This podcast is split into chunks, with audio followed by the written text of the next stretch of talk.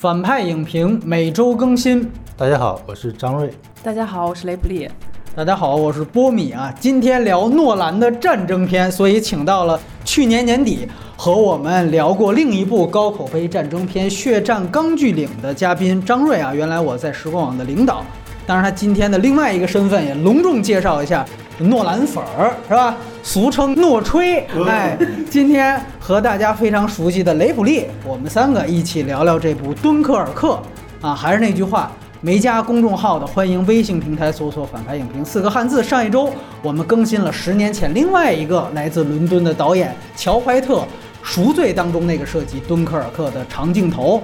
啊，据说文章还被我和张瑞原来的某个东家直接就给抄了。因为一个养活一批团队的这个正经的电影媒体，被我们一个没什么成本的小公众号带着节奏走，我觉得也挺替他们可悲的啊！怎么变成这样了？然后更可悲的是喜马拉雅啊，屡次吞了我们这个极道车神的节目，也不给原因。后来还要我自己打电话过去去问，呃，然后说是不允许啊，我们在节目中提及任何的关于。微信号的这样一个事儿，说禁止这个导流，不然的话呢就下架啊。所以我觉得，你以为我在你的节目上更新是为了什么呢？就是为了导流啊，对吧？你不允许导流，我要你这个平台还有何用呢？所以我觉得现在也都挺拿自己当回事儿的。我也把话说明白啊。就这些所有的所谓播客平台的所谓收听量啊，我也不知道真的假的，估计有些是不是也是自己的平台都刷的。反正对我来说，真的是屁用都没有啊，也不用跟我这儿说画饼，要告诉你你这个节目啊前几了，或者说能推个什么位置啊。我今天说这么多是为了还在用喜马拉雅这个平台的听众，我多说一句，以后这个平台我每期还会上传，但是因为任何原因，如果它被吞了。我也懒得去再求爷爷告奶奶，我没有这个精力再去沟通了。然后另外就是苹果的播客平台，由于挂靠的就是喜马拉雅，所以喜马拉雅一旦被吞，苹果也不会有相应的新节目。如果老是这样的话，不行的话，我会修改苹果的挂靠平台。总之，反派影评所有的节目都能在微信号上听到，其他的平台我们是不能够保证的。然后我们回到《敦刻尔克》这部影片，首先来介绍一下它的分级状况。它在北美是 PG 十三级啊。诺兰最受欢迎也是最卖座的所有的电影，基本上都是这个分级，包括了《黑暗骑士》三部曲《盗梦》以及《魔术争锋》，还有上一部的《星际穿越》。不过它独立时期相对小众的记忆碎片呀、失眠症啊，包括它第一部《追随》都是 R 级的分级。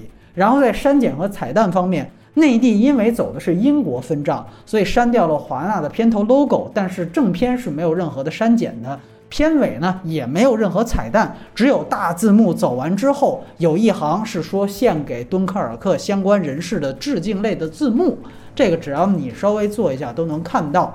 然后格式，哎，这个必须得隆重介绍一下，这个片子是绝对意义上的二 D 胶片电影，而且呢是继《八恶人》之后。唯一一部全片都使用了六十五毫米胶片所拍摄的电影，而且它和今年我们介绍的其他的说所谓用胶片拍摄的片子，比如说《迷失 Z 城》啊，包括上一期的《极道车神》以及更早以前的《爱乐之城》都不一样。这部电影在后期也完全是采用了传统的光化学的洗印手法，完全排除了比如说数字中间片这样的任何数字制作环节的介入。所以它是一个绝对意义上的胶片电影，虽然都是六十五毫米胶片采集的，但是也分具体的种类，其中有大概百分之七十的素材是使用的世界上现在最大的一款胶片，也就是我们所称的十五孔的 IMAX 六十五毫米的胶片，而剩下的百分之三十的素材呢，使用的是普通的六十五毫米胶片。那么它的最好的放映版本呢，自然是内地完全看不到的，甚至整个华语区都看不到的 IMAX 七十毫米放映的胶片版本。七十毫米是对应的放映胶片啊，这个再强调一下。那内地呢，唯一说跟七十毫米胶片在画幅上是相等的，这个是在内地有三家，分别在昆明、哈尔滨和东莞。具体的啊哪些家的地址，你可以在我们微信号相关的出的这样一个观影攻略上找到。啊。所以有这三个地方的朋友，你们如果听到了这个信息，一定不要错过，争取去看一个激光 IMAX 版本。然后海外的地区争取去找七十毫米 IMAX 胶片。据我的那个思源那个志愿者他在纽约说，纽约现在七十毫米胶片版已经快下映了啊。所以说呢，如果大家还有没看的，或者说才知道这个版本是最好的，一定要抓紧去看一下。然后呢，这个片子具体上国别来讲，实际上是英国和美国，因为它出品方呢主要是美国的华纳兄弟来出品的。当然，它是由诺兰夫妇的叫 Syncopy 这个公司来承制的。然后呢，这个片子当然没有原著，它是根据真人真事改编的二战时期真实发生的发电机行动来改编。导演、制片人和编剧都是克里斯托弗·诺兰本人，其中。克里斯托弗·诺兰也是这个片子唯一署名编剧，这个和他上一部的《星际穿越》稍有不同，因为那一部还有他的弟弟乔纳森·诺兰参与编剧啊，这一部只有他一个人。然后制片人除了他本人之外，还有他的妻子艾玛·汤普斯，这个两个人也一起来到中国这次宣传。主演男一号菲恩·怀特海德。啊，此外呢，还有英国的这个著名歌星，大家很熟悉的哈里斯泰尔斯啊，这个也算是英国的小鲜肉了。然后呢，就是两位诺兰的御用演员，一个就是咱们的汤老师汤姆哈迪，还有一个是基里安墨菲，两个超级高颜值的两位，至少都和诺兰合作了三次以上了。此外，还有两个在英国是堪称表演艺术家式的人物，一位呢。就是戏剧天才，在这里面演将军的这个肯尼·布拉纳，另外一位呢就是斯皮尔伯格这几年经常使用的马克·里朗斯，两个人都是在英国的戏剧舞台上拥有更高的成就啊。最后有个老头说：“盲人，That's enough，是吧？这样就够了。”这个人的扮演者是约翰·诺兰，是诺兰兄弟的叔叔，是疑犯追踪的一个反派。然后这个片子再说一下摄影和配乐，摄影是大家。所谓的业内称的 HVH 叫范霍特马，他呢应该是整个职业生涯好像所有长镜的电影都是胶片电影，比如说和萨门德斯合作的《幽灵党》，以及这个郭将裁缝士兵间谍，所以这个也是诺兰从《星际穿越》开始跟他合作的一个原因。因为诺兰之前的御用的摄影师叫瓦利菲斯特，自己当导演拍了那个《超验骇客》之后啊，就单飞了。那配乐呢，还是大家非常熟悉的汉斯季默。这次还有《星际穿越》都是他完成的配乐，起码署名上只体现了他一个人。而之前的《黑暗骑士》三部曲其实都是汉斯季默和詹姆斯牛顿霍华德合作来完成的。那《敦刻尔克》的中美首映是美国是七月二十一号，中国是前几天的九月一号。成本这个片子是一亿美元啊，算是诺兰在登陆好莱坞失眠症之后。投资比较小的一部啊，而且呢，也是除追随以外呢，时长最短的一部，只有将近一百零七分钟。那它的票房，美国目前呢是一点七五亿美元，而且北美到现在说了，其实还在上映，所以有可能追平它上一部《星际穿越》一点八八亿美元的北美票房。《星际穿越》时长是诺兰最长，这个是最短啊，起码是第二短，所以这个可能排片上也有优势。但是即便是这样，我觉得考虑到这个题材，其实这个成绩也是非常成功的啊。比如我们可以做一对比，我跟。张瑞上次聊的《钢锯岭》在北美口碑也不错，但是它最终在北美票房只有六千七百万。而像《比利林恩》，好多人都说这俩片子可以对比一下，我也不知道为什么。但是《比利林恩》北美票房是惨败啊，当时只有二百万。那在内地啊，这个《敦刻尔克》应该说最终票房超过《比利林恩》也是没有悬念的，两天。就已经破亿了，而且有机会，我觉得冲击一下《钢锯岭》去年创造的进口片战争片四点三亿的人民币的记录，我觉得都没问题。不过，冲击《星际穿越》创下的内地诺兰的最佳七点五亿的记录，我觉得还是要看后期的走势。毕竟下一周蜘蛛侠就上映了。那字幕情况，哎，这个非常有意思了。现在大家居然让一个翻译抢了诺兰的头条。那是不是也证明这个翻译也挺牛逼的？所以我是觉得，如果大家不是刻意捧红这位贾秀妍的话，是不是每次咱就别老拿字幕说事儿了？这一次他最招黑的是把这个 home 给翻译成了祖国，是吧？这个我觉得他之所以招 A，，是因为啊 “home” 这个词大家都听得懂。我也建议以后所有做翻译的同学，就是大家都听得懂的单词，你就不要再卖弄了，你就不要再搞什么规划翻译了。但是你知道，我记得像之前吕克贝松的那个《星际特工》，他也曾经把 “amazing” 就这个单词给翻译成叫“谜一样的女人”。哎，那个翻译我当时看着也是够愣的，但是就没什么人提。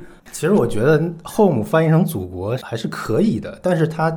问题就在于很多地方它都翻译成祖国，不，你知道这个问题在于哪儿？就是说翻译啊，因为它是人说出来的。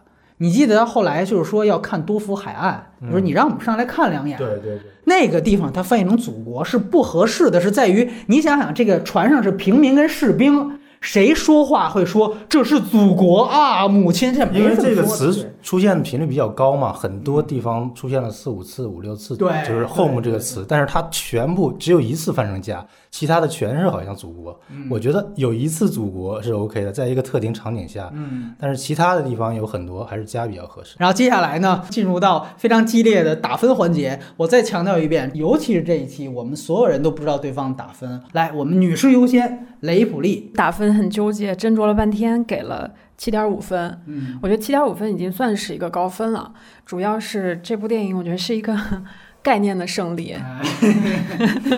我先说一下推荐，这个片子一定要推荐给有一定观影经验的，并且观影时候注意力特别高的影迷。嗯，如果想去看一个轻松愉快娱乐的，那最好就别看了。嗯，对。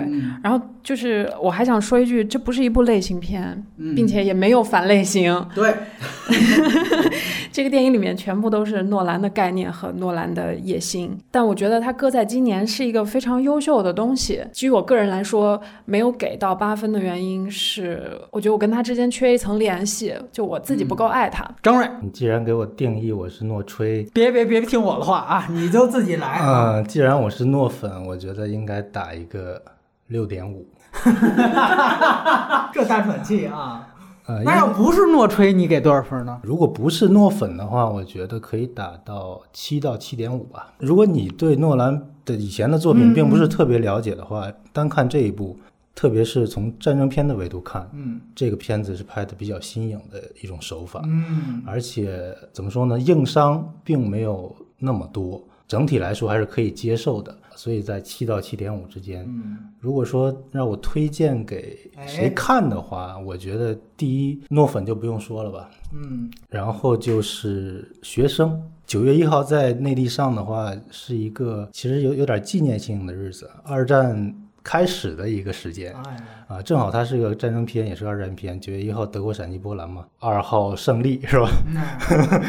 所以我觉得从历史的角度来说，这种战争历史的电影，学生应该看一下，不管它是什么样形式拍出来的。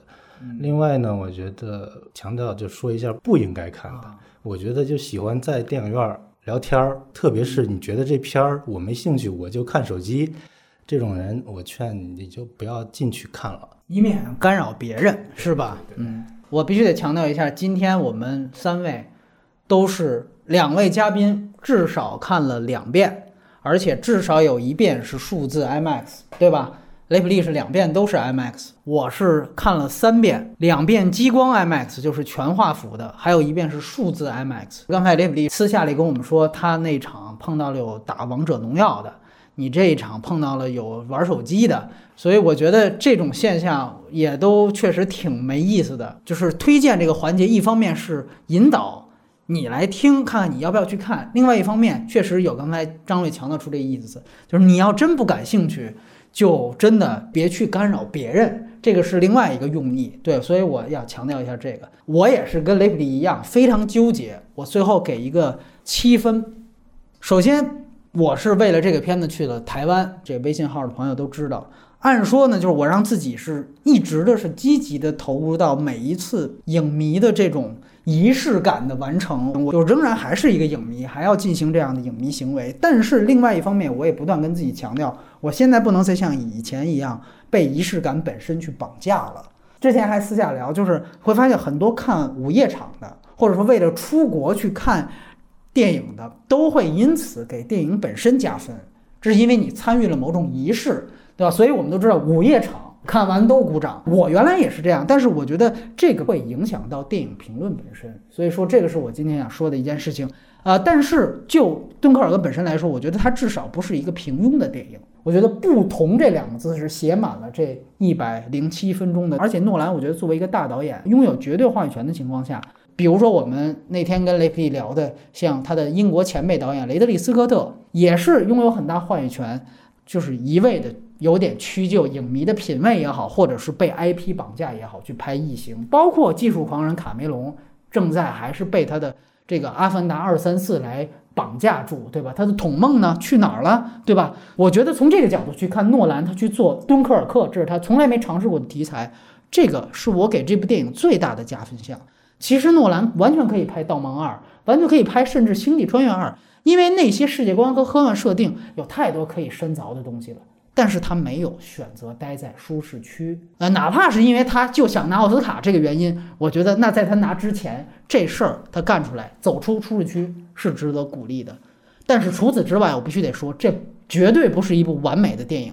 一部里程碑的电影，在我看来需要完成两个动作：破和立。这个片子完成了破，但我没觉得它完成了力。这是我给这个片子的一个总体的感受上的定性。然后最后的推荐。我跟两位其实都非常一致。我再说一句，它和《钢锯岭》是绝对不一样的战争片。寻求那类战争片的观众一定要对这个片子抱有谨慎期待。但是我觉得很好的一点就是，因为刚才提到它是 PG 十三，我们一般一推荐战争片就说小孩不要看，但是这一部我觉得孩子是可以看的。就像张瑞刚才推荐学生，我觉得中学生、初中生。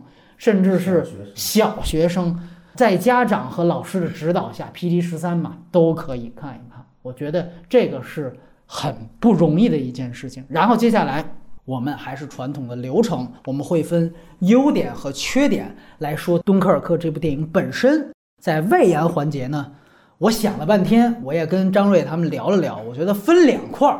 按说原来我们的节奏那一定会聊导演的前作，但是反倒一到诺兰这儿吧，大家前作都太熟了，说的都太多了。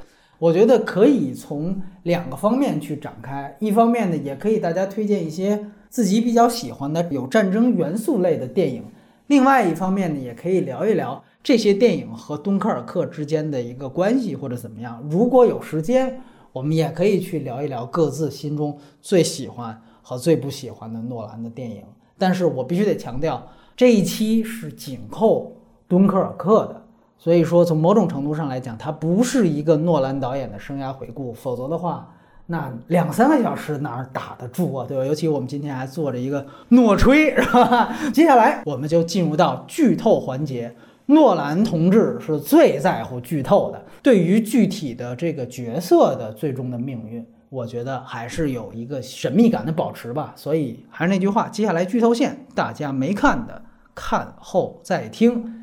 来，接下来雷普利，那就先聊优点，优点，好吧？哎，先夸再黑，来来来来，先夸啊，嗯，那好，那咱们就夸一夸。我觉得从几个角度来看它的优点吧。第一，我觉得诺兰不管是从前期宣传，还是这个片子的首轮口碑来看。沉浸感是他一直在提及的一个东西，我觉得基本上达到了我对这个沉浸感的这种期待吧。因为之前有比利林恩那个实在是没有完成我的对沉浸感的这个期待，但我没想到这个的沉浸感更强一更强一些，比比利林恩。然后我就在想，可能这种 IMAX 的胶片可能会比 3D 4K 八二十帧更能够体现沉浸感。我为什么觉得这个沉浸感？比较好，就是其实中间起很大作用的是这个声音，因为这个故事其实是不能带我们进入到这个电影的世界的，嗯嗯，角色也是无法，对，所以音乐在这个沉浸感还有音响效果起了非常重要的作用。比如说有一个镜头就是陆地线那个 P O N 男主倒在地上，手捂着耳朵，然后对面有一排炮弹炸过来，由远一直炸到近。就是非常明显和非常鲜明的感觉是非常好的，主要是声音带来的这种沉浸感吧。至于这个 IMAX 的这这个巨大画幅能不能带来这种沉浸感，我觉得是在空战的那个戏里面就会比较明显。因为在空战那个戏里面，它画面上的东西非常的简单，就是飞机、海面，然后要么就是汤老师的镜头，就是这么单调的画面的信息元素之下，然后没想到用这么大的一胶片，然后去拍。我觉得效果是非常好的，至少我第一不会觉得这个画面因为大、因为元素单调而觉得乏味。我也觉得就是这么大的一个画面去拍人物的特写，没有我想象的那么恐怖。嗯，因为我之前会想他会不会就很可怕，人的脸被放到那么大的时候会怎么样？嗯，那没想到，嗯，把汤老师拍的很美，我很满意。啊，对，然后。再一个就是这个沉浸感中间这个音乐，我觉得是一个很值得去讨论的问题啊。当然，给诺兰《封神》这已经是之前就有过的了，这次出来要给汉汉斯季默《封神》，然后这个我是非常不能够。理解、理解和接受的优点啊，优点、优点啊，对对对，待会儿再批斗，天哪，待会儿再批斗。你先暂停，你让我，你让我回来一下。但是最高，但是这个音响效果确实是起到了能够把我带进这个战争世界的一个作用。那音乐我们其实可以探讨一会儿，在这个缺点里面。对，另外一个东西，我觉得一个巨大的优点是，以前诺兰的电影。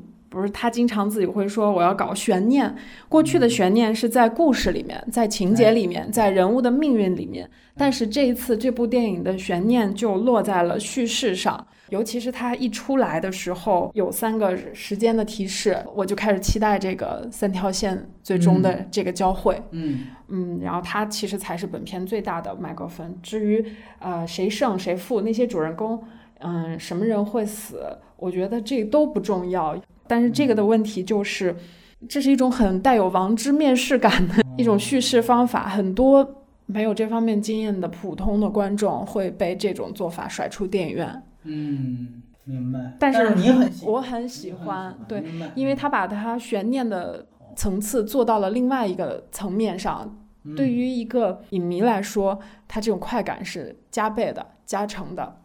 在这个优点上，我又想去说一个东西，就是关于这个三条时间线在片头出现的这个刻度尺的提示，想探讨一下这个问题，就是如果把这三个字幕提示全部拿掉，嗯，它会造成一个什么样的观影的效果？嗯，它到底是它可能就更挑观众，对，会把更多的人甩出去，但是真正没有被甩出去的观众快感会更加强烈。嗯嗯。还有一个优点就是它在时间的表达方面是非常具体的，有点像一个啊分针、秒针、时时针三个秒表的线在转，一小时就是转的最快的那一个，就是中间那一天是分针，然后那一周是时针。用音乐里面用那个秒表，踏踏踏踏走的声音，不断的在提示观众它这个时间的具象化的这么一个。体现我为什么把它放成一个绝对的优点？因为本来在导演里面，全世界范围内有特别自觉的表现时间意识的导演本来就不多，而且也没有特别多成熟的作品，所以你有一个是一个吧。嗯，而且我觉得诺兰表现的这个时间的这个概念，我觉得不能论高低，只能说。非常具体，而时间本身就是一个非常抽象的概念，能把一个抽象的东西做到具体，已经是我觉得非常不错的一件事情了。这个也是我个人在这片子里比较喜闻乐见的。但是至于这个三层时间不同的刻度，这个相对性是不是第一次在这个片子里面提出来的？应该不是，《星际穿越》就有。嗯，这也不是他新发展出来的，只不过用在战争这个题材里面会觉得有新鲜感。最后一个。之前打分的时候，我说它是一个概念的胜利，而且里面充斥着诺兰的野心。我之前也想过要不要把它放到缺点，因为这可能是我无法和他产生更深层次的共鸣的一个原因。但是我想，如果把它看作一个艺术家，或者是创作者，或者是一个导演，嗯嗯嗯，我觉得能够把这次不止一个概念了，是一堆的概念，是是做到现在这个自洽的这个程度。呃，已经是对得起他自己宏大的野心了。比利林恩是一个，呃，完成度对不起野心的作品。哎，但是敦刻尔克绝对是一个完成度对得起野心的作品。嗯，希望不要再强调真实这样东西了，因为沉浸感并不等于真实。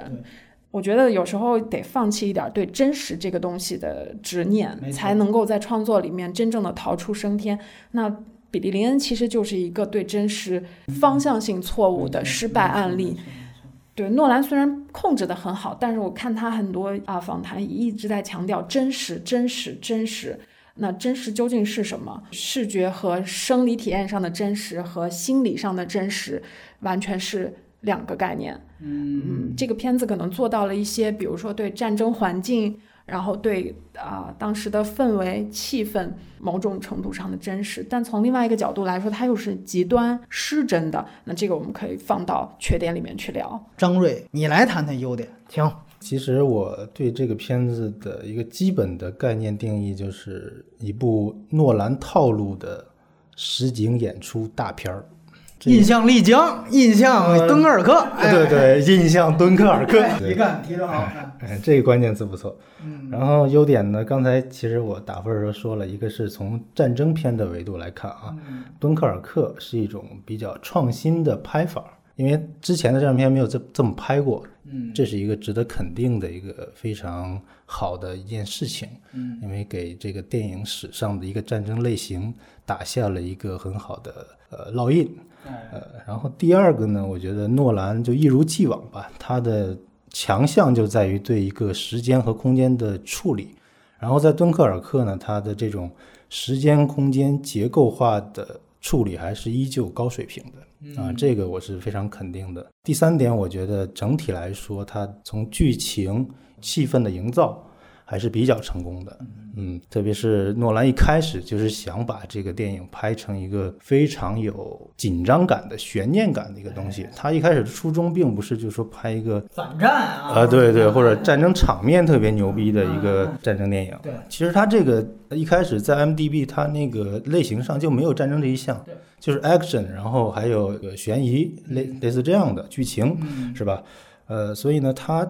这个并不是说严格意义上的战争片，是一个以战争背景或者战争题材的电影。对对对，从这块来说，他的想拍出的这种紧张感和悬疑感，从气氛上来说是营造的比较成功的。我记得在他拍摄完之后做后期的时候，还是拍摄当中说过一句话，就是引用了一很多电影，就是说我在片场会让很多演员去看这些片子，就是我就想把这个电影拍成这样。然后又拉了一批片单，嗯，好像有一个电影叫做《恐惧的代价》啊，对，啊，那个片子是一个非常亨乔·克鲁佐，哎，非常老的一个黑白电影，对对。然后这个电影大家有兴趣可以看一下，我也比较推荐。它里边有一个非常好的优点，就是悬疑感的一个营造。他举了一个例子，就是我要的敦刻尔克，就是想拍出《恐惧的代价》里的一个桥段。充满爆炸物的一个卡车，它是非常慢的，非常小心的在行驶在路上。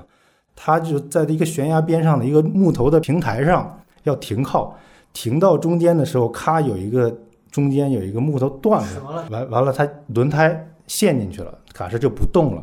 然后它怎么样去往后或者往前把这个车弄出来，或者就是在这个时间段，就是前后的大概这个区间。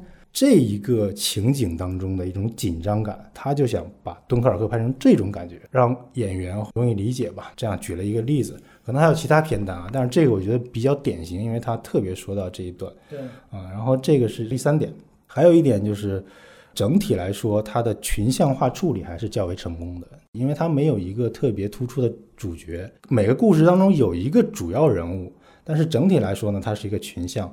从这个角度来说，它群像整个的处理还是非常成功的，完全是为了这个电影的一个目的和它的主题去服务。我要营营造紧张感，我要通过刚才雷普利说到的一个时间空间，包括那个恐惧代价那种感觉。如果我提优点的话，我觉得以东克尔克破的这个动作完成的是特别好的。就是其实两位刚才也提到了，它不同于任何以往的任何的战争片啊，你可以说看到了很多片子的片段的影子，像你刚才提到的《恐惧的代价》这特别好。但是敦刻尔克它不是任何电影的复制品，而且我觉得另外一点，刚才我很同意雷普利，就是诺诺兰他比以往更大程度的甩开观众啊，而且明确了这个电影其实是形式大于内容的。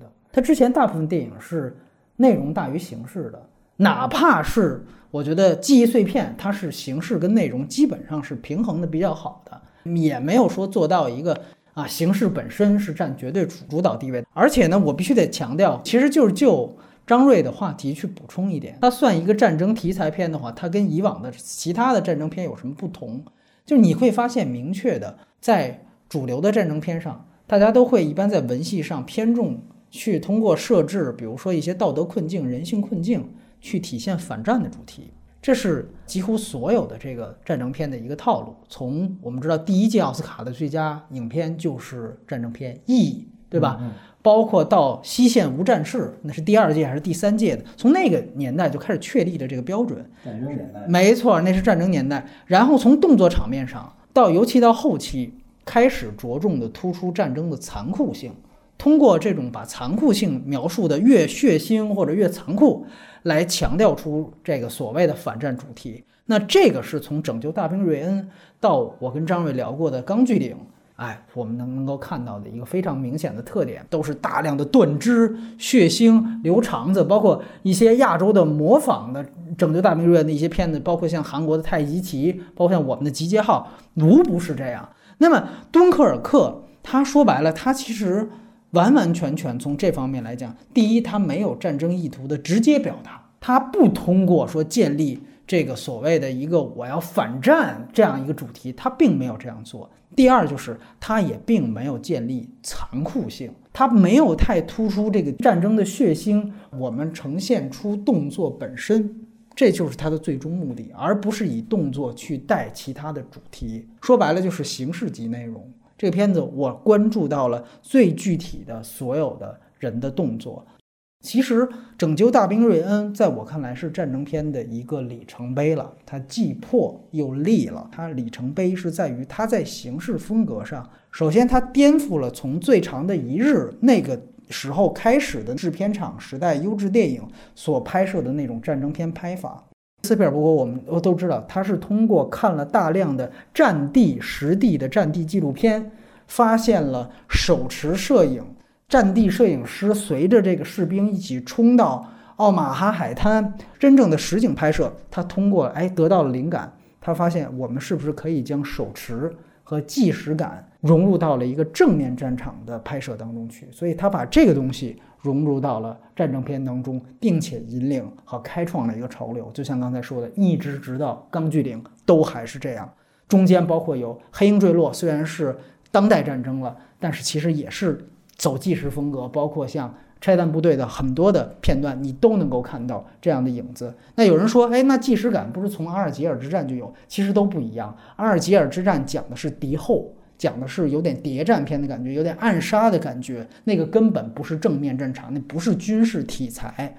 而且阿尔及尔它的美学也是源于新现实主义的罗西里尼的战争片三部曲。所以说，真正把这样的一个纪实风格融入到了主流的军事题材电影当中的，就是《拯救大兵瑞恩》。但是那个是九八年的作品了，到现在已经快二十年了，二十年。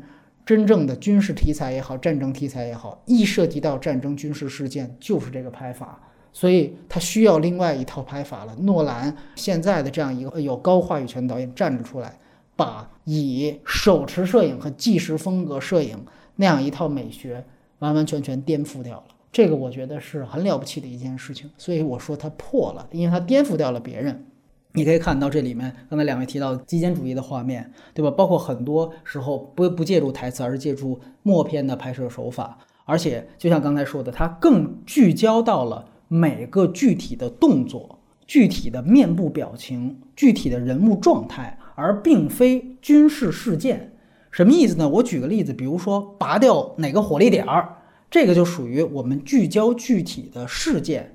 这个在比如说，哪怕是《拯救大兵瑞恩》那么完成度那么高的电影里面，它也是，比如汤姆汉克斯说那儿有一个火力点，咱们想办法把它办。对任务，然后我的所有的即时感是因为有这个任务，我去扑它，所以我去呈现出来。但是这个片子不是动作集中点啊，所以在某种程度上，我觉得它是更加微观的战争片形式。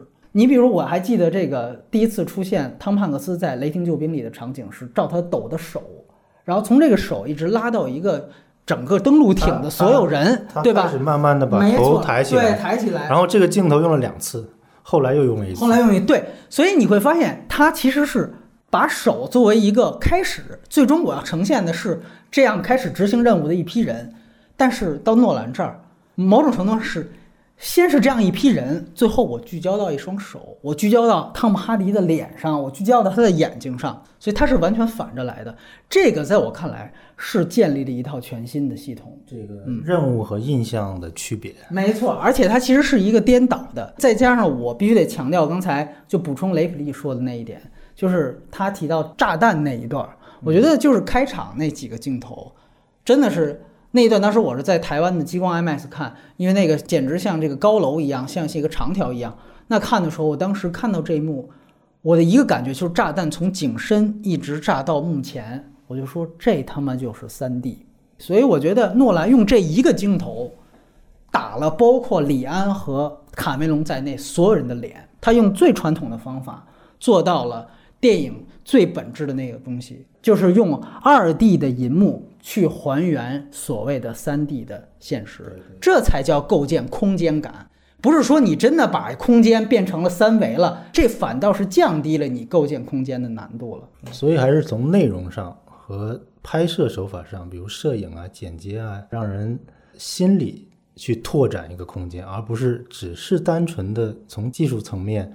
拓展你的视觉三 D，这说的非常对，而且就包括你像诺兰，他这次强调我没有敌人，就是他也符合了这套美学，而这套美学或者说这个概念，它本身是文本内的概念。刚才你提到的恐怖的代价，我们要知道的话，它的所有参考篇目里面有，我跟雷普利之前刚刚聊过的《异形一》，就是在于它营造一个所谓未知是人类最大的恐惧，所以它这里面弱化了所有的敌对方，它甚至没有太多的就是所谓。敌军的战斗机的镜头，或者敌军的这个机枪镜头都没有。后期的那场说到底是打靶还是谁打的，到后来也没解释出来那个枪眼儿到底是来自于哪儿，对吧？这个都没有说。这未知本身把敌人留白，然后本身就可以让他有更多的笔墨，就聚焦于盟军这些士兵本身。这个也是。强调了他的这个动作性。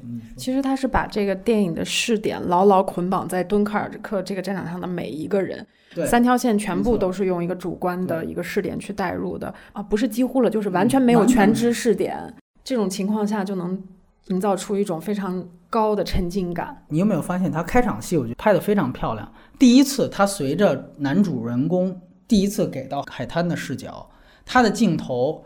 是一个推从两个旗杆儿白色的旗杆儿进去，他告诉你这个时候我要进入到这个海滩，然后展示了刚才我们提到的，比如说炸弹的戏，然后等所有海滩情节结束之后，他同样用一个旗杆的镜头又把旗杆拉了回来，所以这个其实是一收一放，这个实际上是一个仪式感的组成。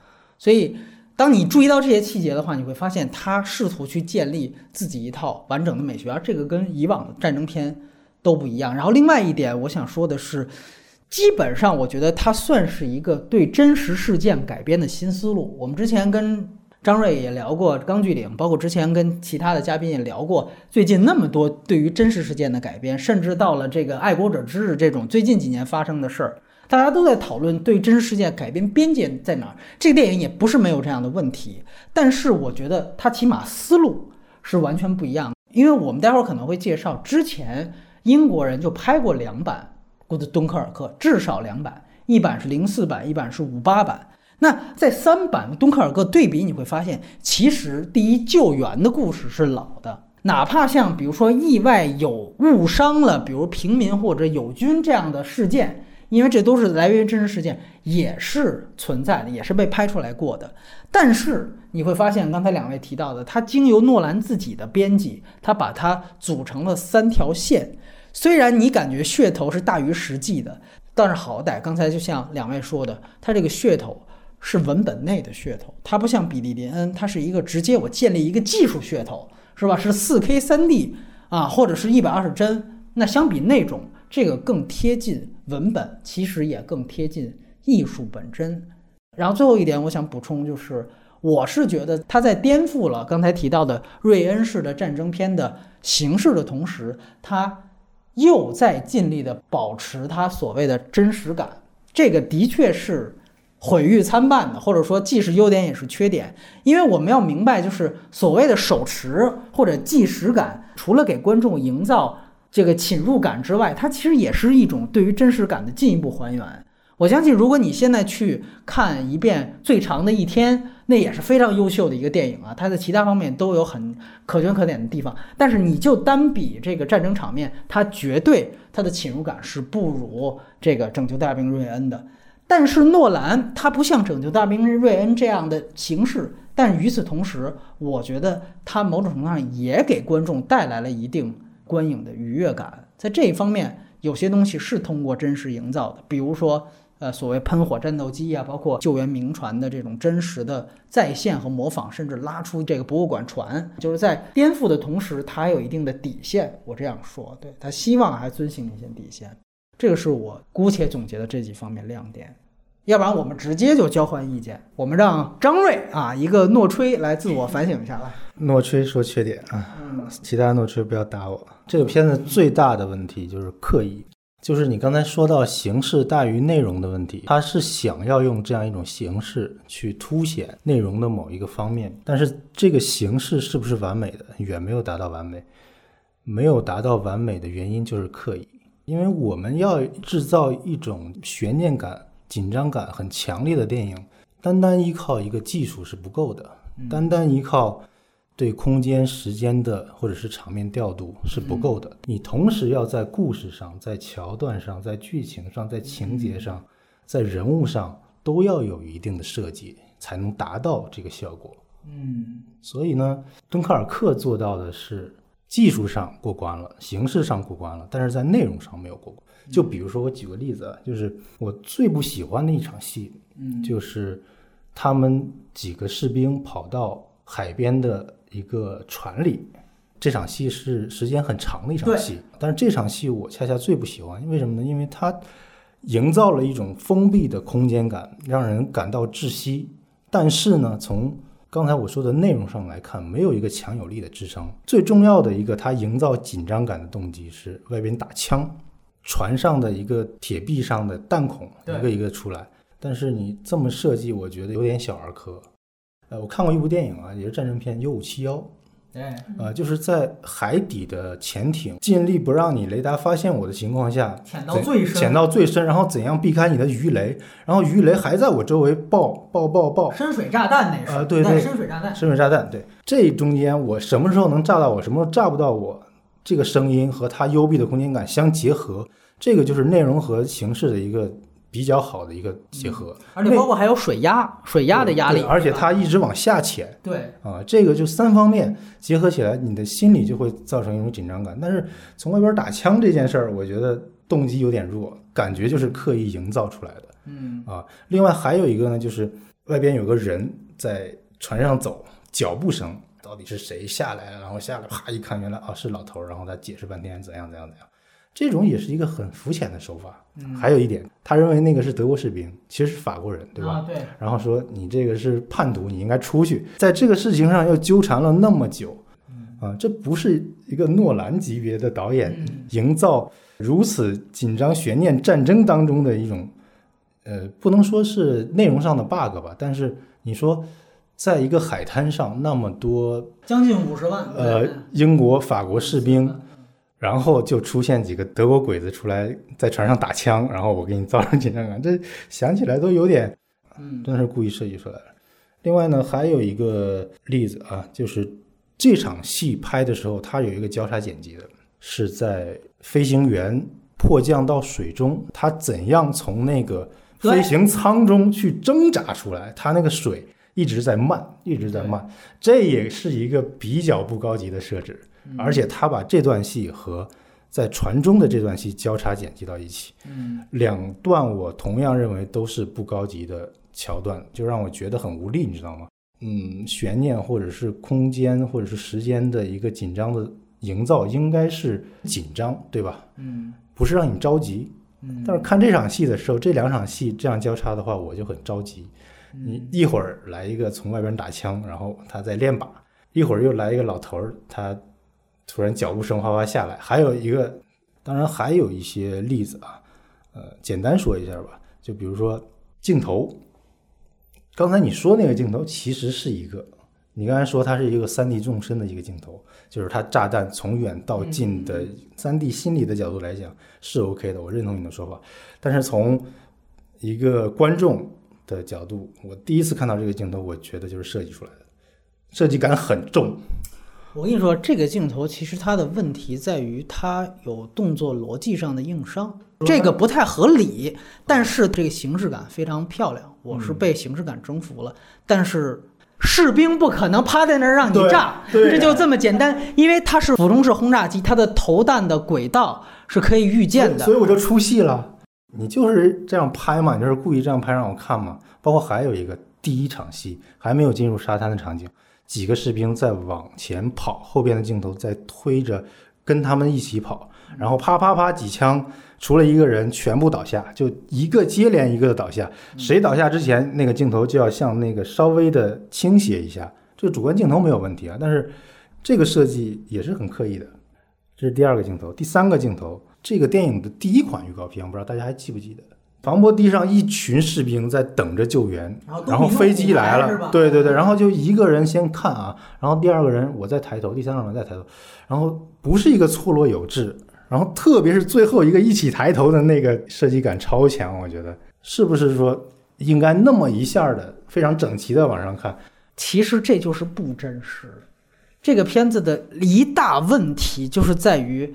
他一方面在道具上，在卖点上不断强调，我这个片子啊，我是用了多少个博物馆船，一比一的喷火战斗机造了多少架，甚至我为了把这个 IMAX 摄影机挂在这喷火战斗机，我直接给它扔水里，这牛逼吧？最后我打捞出来，我只要要这胶片，所有东西全都是非常真实的道具各方面，但它的所有动作全都是非常抽象的。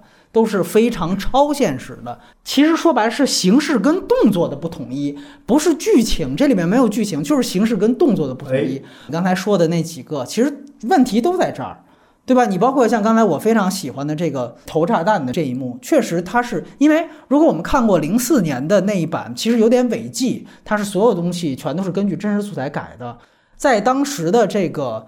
整个的海岸上，相当一部分陆军军官或者是士兵知道这个怎么样躲炸弹的。就那一个瞬间来说，它不是很多架。如果是很多架战队，比如从八个方向同时扔炸弹，你就别跑了，你炸死你就活该了。但是他那一瞬间，他只交代了只有一架，你往旁边跑就可以了。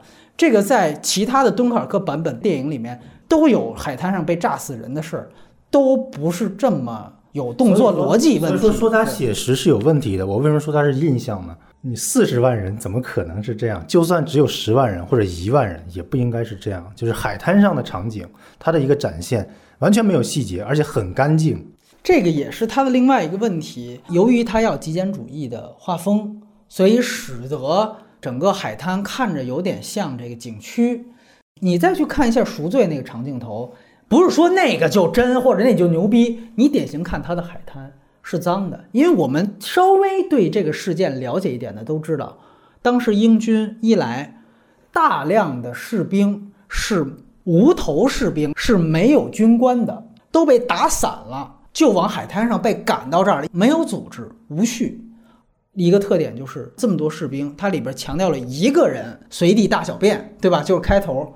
四十万人随地大小便，你想想看，这个海滩会是什么样子？二来就是我们都知道，他们接到了命令，就是无论撤得出撤不出，我们要把所有的军需装备全部毁掉。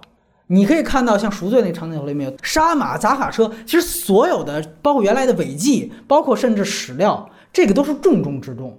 当时英国人多少个特别这个重要的这个装备全部都毁掉了，卡车多少辆？这里面画面只有零星的带过，大部分海滩是干净的。你可以说，因为它整个这个敦刻尔克撤退，尤其在一开始，基本上大概是十英里左右，所以你说我那我就选取恰巧干净的一个画面，这不行吗？可以。但是你注意到最后汤姆哈迪玩煽情那一段，那个那是一个大全景，那整个法国小镇的整个海滩，东岸海滩全是干净的，全是旅游景区，这就是私人海滩嘛，就是。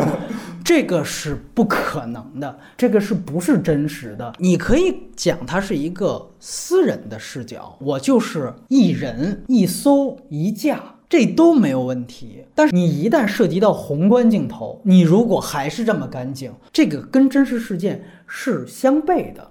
如果比如诺兰他虚构了一场军事行动，是《盗梦空间》的某一层梦境，那没问题，你你怎么编都可以。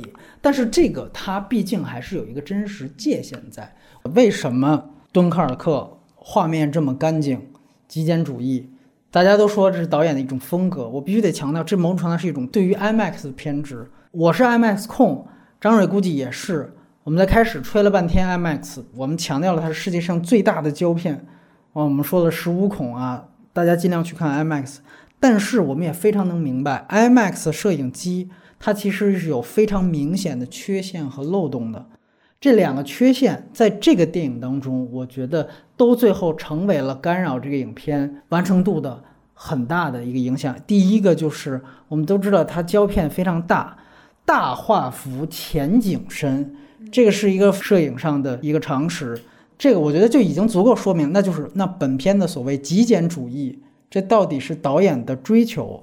还是技术限制之下，你也只能这么追求，因为我们都知道，当你景深一旦浅，你就没有办法在一个画面当中承载太多的信息量。那你如此大的爆炸，你虚焦是没问题的，你配合音效，大家都知道，你明白什么意思。但你一旦呈现一个复杂的构图，你这样的通篇都是六十五毫米，甚至世界最大的 IMAX 六十毫米，这个绝对是一个技术上带来的一个天然限制，而且照度也是一个另外一个问题。由于你的这个胶片的尺寸过大，所以说 IMAX 胶片是非常依赖高照明。这个片子据说又没有用太多的人造光源，完全是依赖天光，靠老天爷赏饭。所以你就可想而知，它和《赎罪》当中所呈现那种油画式的质感和丰富的这样的画面信息量，就形成了天然的对比。倒不是说他那样的一定就好，但是我想说，他那样是你可以说是导演的呈现，但是诺兰这样做，好像 IMAX 胶片也只能呈现出这样。第二就是。你可以注意到，尤其如果你看激光 IMAX 的话，这是按说是这个片子或者胶片 IMAX 这个片子最好的版本。它在影片当中三成的素材是用普通六十五毫米胶片拍摄的，导致它一下子就恢复成了二点三五比一的画面。它的画面呈现不是因为所谓场面大小而决定的。如果我们对比一下诺兰之前片，比如说《黑暗骑士》，你会发现它的所有的 IMAX 场景都是有非常明显的。表意的，比如说开场的序曲就是 IMAX，而到这一步当中，由于整个的技术已经要进一步提升，甚至汤姆哈迪的这样的一些在驾驶舱内的镜头都是 IMAX 胶片拍摄的，因为他们发明了一个新的镜头，使得一个 IMAX 可以用一个小的镜头去伸到了一个驾驶舱内。但是为什么还有百分之三十不是呢？是因为那百分之三十是说话的镜头。IMAX 的摄影机噪音巨大，尤其刚才我们提到，它里面使用两个英国的戏剧演员，最棒、最牛逼的戏剧演员，一个是肯尼·布拉纳，还有一个是马克·里朗斯。他们没有办法在一个巨大的噪音面前去呈现很好的表演。任何演员，我觉得都挺难做的这件事情，因为演员也讲究要进入状态，所以这个它带出了一个很大的问题。只有在演员说话的时候，很多说重要长段台词的时候，它切换成了普通的六十五毫米胶片，这是典型的技术限制带来的你的画幅的变化。这个就和我们说到什么变形金刚系列的那种就是一丘之貉了。那这个它的这个技术变化不是你导演的主观的艺术追求，而且另外一方面就是你也必须得强调。即便你后来去看李朗斯的一些采访，就比如不说话，或者说做短暂这种台词的时候，他也说：“我从来没在这么大的噪音下面去表演过。”为什么说开始有的狂吹这个片子的评论，美媒评论我看到说这个片子是布列松质感，我只能认同，就是布列松是完全不在意，或者说有意去避讳演员主观表演、主动表演的一类电影美学。嗯，从这方面，诺兰因为技术原因 和布雷松达到了某种程度上的殊途同归。我不知道雷普利有什么补充在这方面。既然你都提到了那个赎罪那个场景头，我就补充一点啊。就我觉得他其实这个里面最大的不真实是在于对战争环境下人物情绪状态的失真。我们看赎罪那个镜头，其实它处处都是一种闲散和闲笔的状态。比如说这个海滩上有唱歌的，嗯，有做体操的，对，有打架的，甚至还有在那个旋转木马上面玩的。对对对。其实它从某种程度来说，就是一个人在末日情况下的一种混乱和无序。这个真实到什么程度？前一段时间成都、四川地震，地震之后马上就有人去打麻将，坐在旁边就玩儿，然后就这个新闻就上了热搜。然后我还看过一些二战的一些老照片儿，就是当时他们在轰炸伦敦的时候，那些人全部躲在防空洞底下，那种危机时刻，他们还在那个防空洞下面去打扑克。我觉得不真实就在于不可能在撤退的时候，这所有的士兵。他所有的情绪状态都是完全一模一样的，可能有些人绷不住他就疯了，有些人他甚至是觉得，哎，就这么着吧。更丰富的情绪的展现应该是更加真实的，比诺兰现在给出的这种整齐划一的沙滩，比这种东西要好。这也就是赎罪那一个镜头里面，我觉得最好的东西，它是一个丰富的情绪状态，众生相，众生相，对，不可能所有人。在当时都是同样的反应，就这不是阅兵，对对，所以为什么说刚才这个张瑞说提到说这个是印象系列，印象敦刻尔克，它某种程度上像个团体操。当这个飞机要轰炸的时候，所有人像多米诺骨牌一样喊，你我就能想象现场怎么拍的，肯定助理导演。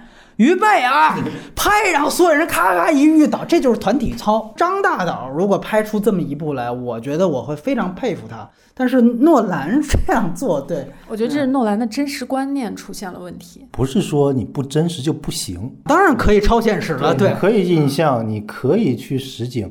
但是问题出在于，你其他有些桥段、有些细节，它是往真实的那个方向去设计的，没错没错。所以问题出在这儿，它是自我矛盾的这个东西。最典型就是空战戏，它要求所有的空战戏是不能出现任何违背物理逻辑的动作，包括你看它的准星，包括它的喷火战斗机。现在大家吹的，反正这这方面是完全真实的。这我一点都不质疑，但是你又怎么可以刚才跟我刚才说的那些东西，它形成一个统一呢？张瑞接着往下说。嗯，我再补充一点，刚才你说的就是呃形式和内容的，主要说的是形式上的刻意。我现在就说剧情上的刻意。海上一天的那一段，墨菲问他那个小男孩 OK 吗？可以坚持下去吗？他第一次回答说他很不好，然后第二次墨菲又问他，他回答的是他没事，当时已经死了。马克·里朗斯在旁边就微微的点了点头，他是想通过这种形式去来说，哦，你是一个受害者，你是一个受害的士兵，大家都不容易，互相理解。对对，你可能比我更不容易，你又不是有心的，所以我就给你一个心理安慰。他是为了这样一个结果。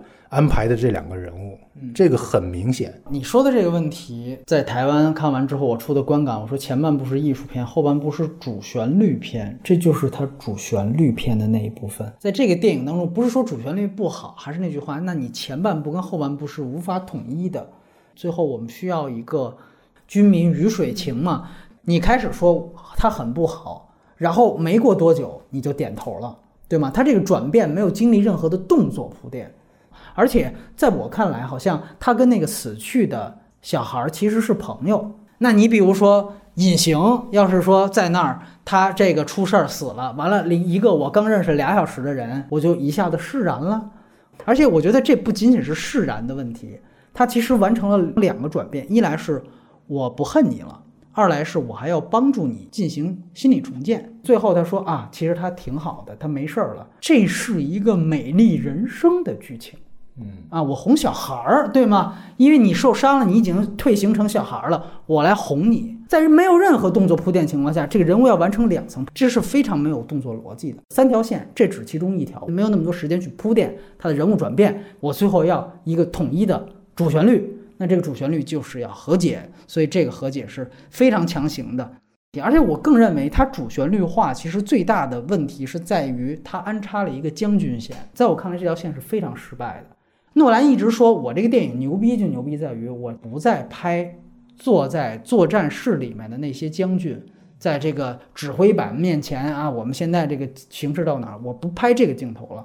但说白了，将军这条线就是把作战室的画面给挪到了海边上而已。先开始说希特勒怎么着了，完了丘吉尔要带多少人，完了明着是要帮助法国，暗地里我们只帮自己。这些东西通通也都是其他电影里面作战室里面应该出现的情节啊。而这一点它带来的最大问题就在于它产生了宏观背景。还是像我刚才说的，如果你这个片子只交代了三个士兵。那就是一艘一人一架，你就是这三个事儿，我觉得一点问题都没有。但你一旦加入这个将军的视角，海陆空就变成三军的概况了，这我觉得就非常麻烦了。比如说，大家都很喜欢汤姆哈迪的这条线，我觉得汤姆哈迪他作为一个单独的个体来讲是没问题的。但是现在很多人看完这个片子，可能是不是会产生一个错觉：英军的陆军很傻逼。都是逃兵，而英军的空军在这场行动当中特别牛逼，最后基本上所有的危机都是靠空军化解的，而这个错觉是不正确的，它跟史实有违的。所以汤姆哈迪某种程度上，他只代表他自己。如果当时有这么多汤姆哈迪，而每一架都是这么牛逼的话，就没油了，还又干死一架的话，我靠！那你就没有空中扫荡了，都被你空军全扫灭了，我们正常撤就可以了，都不用征用民船了，这是不可能的。我觉得这个倒还好，因为他陆军发挥不了优势啊，他没有办法去打。陆军的血战部分体现在他们对于包围圈的拖远上，这一部分诺兰完全舍弃了。大家想想，德军当时已经把英军都快赶下海里了。一方面，德军他自己有战略失误，希特勒他停止下令让装甲继续往前走，这是德军方面的问题。但另外一方面，几万法军和这个当后卫的五千英军，在整个敦刻尔克附近是埋了一条这个所谓的防守线的，在防守线上，他们是有非常大的交火的，尤其那当后卫的这五千英兵，基本上就是敢死队，最后就是牺牲掉了。如果大家去看零四版的敦刻尔克的话，内地版里边有一个中卫，那还是卷福演的呢。他们就交代了这样一个防守线，他当时怎么样托管。说白了，如果我不把你当艺术片看，我把你真当战争片看，你这一环是没交代的。对，不是这样认为的啊。我觉得就是因为诺兰他的主题或一开始的一个构思设定，就是要讲的就是撤离，不是讲的对战。我觉得这是不是问题？你就说一人一艘一架就没问题了，但如果你有一个将军的视角，这是一个宏观视角，你最后把丘吉尔的演说拿出来说，你这是最后一个国上升到一个国家一个民众对于整个英国军队的理解，这是一个宏观角度。你后面是宏观角度拔高了之后，你再回去推前面，你会发现陆军像傻逼一样，它只代表个体。所以这个其实是一个试点混乱，前面你全都是微观的个体的这些方面，我都可以肯定你。但是你后面一旦主旋律你把它宏观化之后，这些东西就成了你有政治态度了。所以在这这方面看来，我觉得是它产生了一个很严重的问题。缺点有几个吧？第一，比起历史上真实的敦刻尔克，这个。场面实在是太寒酸了，飞机、船人数都不够，目测感觉不像撤离了三十万，像撤离了三十人、三十 三千来号吧，这种感觉。如果说你不要拍这个海滩的这种超级大的全景，就是航拍这种俯拍的镜头，这个东西是可以规避的。可是你既然又要，那么你就必须得给出一个至少得匹敌当时敦刻尔克历史的。呃，他说海滩上有一千五百名群演，是吗？就看看有没有办法能用一千五百名巡演能拍出更多人数的感觉。我相信这种东西，在一个导演的街头智慧里面是能够做到的。那你想想，赎罪是一千五百人左右呀，眼前的就是这么比这两个文本。本来还想说，哎，我们来想想有没有更好的解决方案。你这样一比，对。另外一个就是很明显的，就人物塑造不足，三个主线，三个主角，平摊戏份。任何一个 POV 视角都没有办法让观众产生非常强烈的情感上的认同，也无法让这个主角带你进入到这个故事里，就更别提人物弧光了，压根儿没有。嗯嗯。还有一个就是人物动机的描写，就是轻描淡写，其实很多写了，但是非常非常的隐晦，让观众难以去产生共情。举个例子，比如说，我觉得那个月光十号的那个船长，他是一个比较精彩的人物。空军坠落到海上，然后他想去救，然后他儿子就说可能死了，然后呢，他爸就立马冲他喊了一句。这个时候观众是不知道为什么他们俩会有这样一个情绪反应的。到最后说我儿子也是空军，然后也牺牲了，一下倒回前面，哦，明白他说万一他还活着呢？战争中父亲的形象就出现了，但是他这个埋的实在是太深了。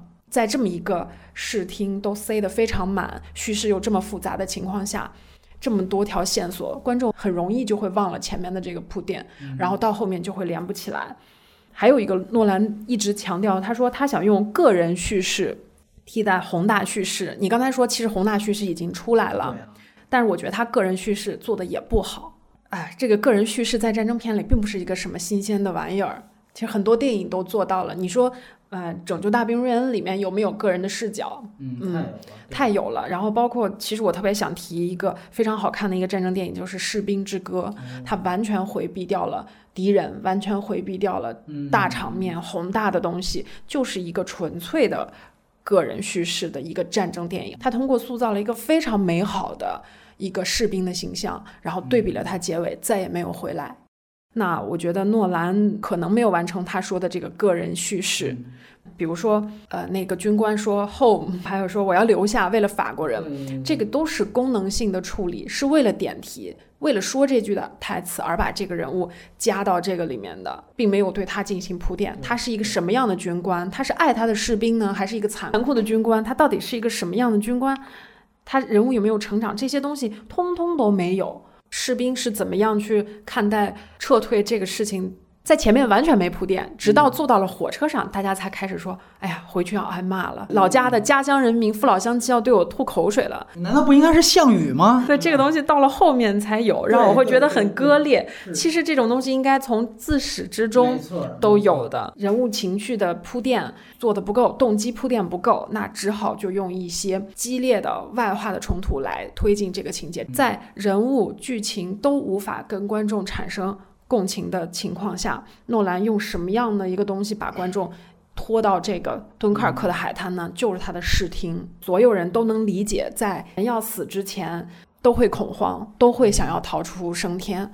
但是这种本能的表现形式，我刚才也说了，表现形式是各种各样的，不一定是诺兰展示的那个千人一面的状态。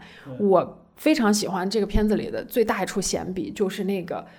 一个人独自跳下海滩的那个士兵，我觉得他这么一个镜头的震撼力和威慑力，比那个军官拿着望远镜说一百次后震撼力都大。诺兰不是有一个概念叫什么“施帕因”，他其实是非常聪明和精于此道的一个人。我之前看过一个诺兰的采访，他说他拍《追随》的时候成本非常低，他录音的时候就收不到好的音效，然后他就在。编剧的方面做了一个调整，他说我第一场戏要拍一个固定的镜头，然后可控的环境，然后把这个声音收得非常好。嗯，呃，这样的话，大家一打开这个片子看，第一没有廉价和低成本的质感，第二等观众意识到这个片子的音响收音非常差的时候，已经被剧情带进来了。嗯，所以诺兰是一个非常懂得观众从哪一条通道进入到自己电影里面的人。他没有这种主题上的或者是自我指涉上的作者性，他所有的作者性都在于他的这个服务观众、服务观众以及他的概念和他的电影的视听的手法。他这次又玩了，这个音乐也不是一个基于诺兰体系里面全新的多牛逼的一个东西，即便是个噱头，其实是一个老噱头，从他自己拍《追随》开始就用过的东西。然后还有一个缺点，整个片子的价值观，诺兰都没有明确的摆上台面，直到最后念报纸的时候摆上了台面。因为在敦刻尔克历史事件里，大家最近都看资料，都会发现，其实最大的争议就是放弃了朋友，我们先撤退。这个伦理问题，可能在英国人和法国人之间是永远无法回避的一件事情。那前面所有的对战争的恐惧、想要逃离，然后暗度陈仓的对英法之间关系的有意无意的指涉，到最后都被一篇演讲定性定调、盖棺定论。他为什么要让将军说？不行，我得留下，我去帮助法国人，这是没有动机的。一来没有动机，二来这就是一个平衡的策略。包括他在船上放几个女护士去平衡性别角色，这是诺兰一直以来的一个策略，就是去平衡。那他真正自己的私人的价值观究竟是什么？他作为一个英国人，怎么去看待这场战争？嗯诺兰在采访里面是这么说的：说我不想评价历史，我想呈现历史。可以，这没问题，这是一个很聪明的回答。但是你自己的历史观是什么样的？你作为一个导演，个人的观点和价值判断是什么样的？诺兰从来不会在电影里面放自己的价值观，嗯，这是我觉得他作者性永远无法完成的一个重要的原因。那这个片子里面也没有，嗯，他甚至都做到了平衡，但是他。始终没有勇气把自己对这个事件的价值端上台面。说平衡其实就是骑墙派，其实就是首鼠两端啊，这是我觉得非常不应该出现的一种作者观。嗯，对我甚至都不觉得一部战争和历史题材的电影历史观一定要随大流。对呀，当然了，对吧？但是至少要可以有一个观点，嗯，你自己怎么想的？甚至你对这个历史事件的困惑、不解，甚至对他的一种思考。嘲讽，哪怕你就瞧不起法国人，我觉得你其实都可以夹带私货。然后我在采访里面看到了一个细节，我也觉得这个细节让我对诺兰在这次拍战争片中的价值观有一点点，我不知道该怎么说，就是他之前想设计这个法国人爬出来以后烧死在那个油火里，嗯，但是最后没有。他说如果那样的话，反战的情绪就太明显了。我不知道诺兰在这个片子里面究竟要表现什么。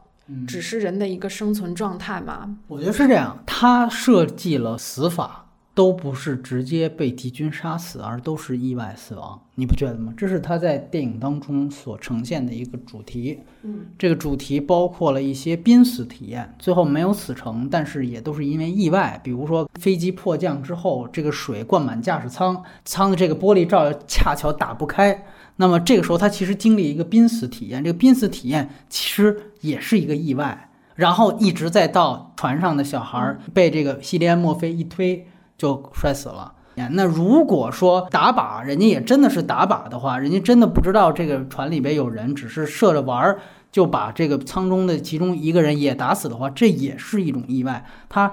构成了很多种意外的濒死死亡，这个是它的还是一种形式呈现。我说一个比较大的问题吧，就是其实刚才雷皮蒂提到的优点里面关于时间性的展现，我觉得这是我认为它其实最大的一个问题，这是我认为它有破无立的地方。首先是这个三条时间线它的展现以及它这个顺序，整个的这个完成度，我觉得都是非常欠缺的。其实还是大家应该想一个问题，它为什么要呈现三种不同刻度的时间比？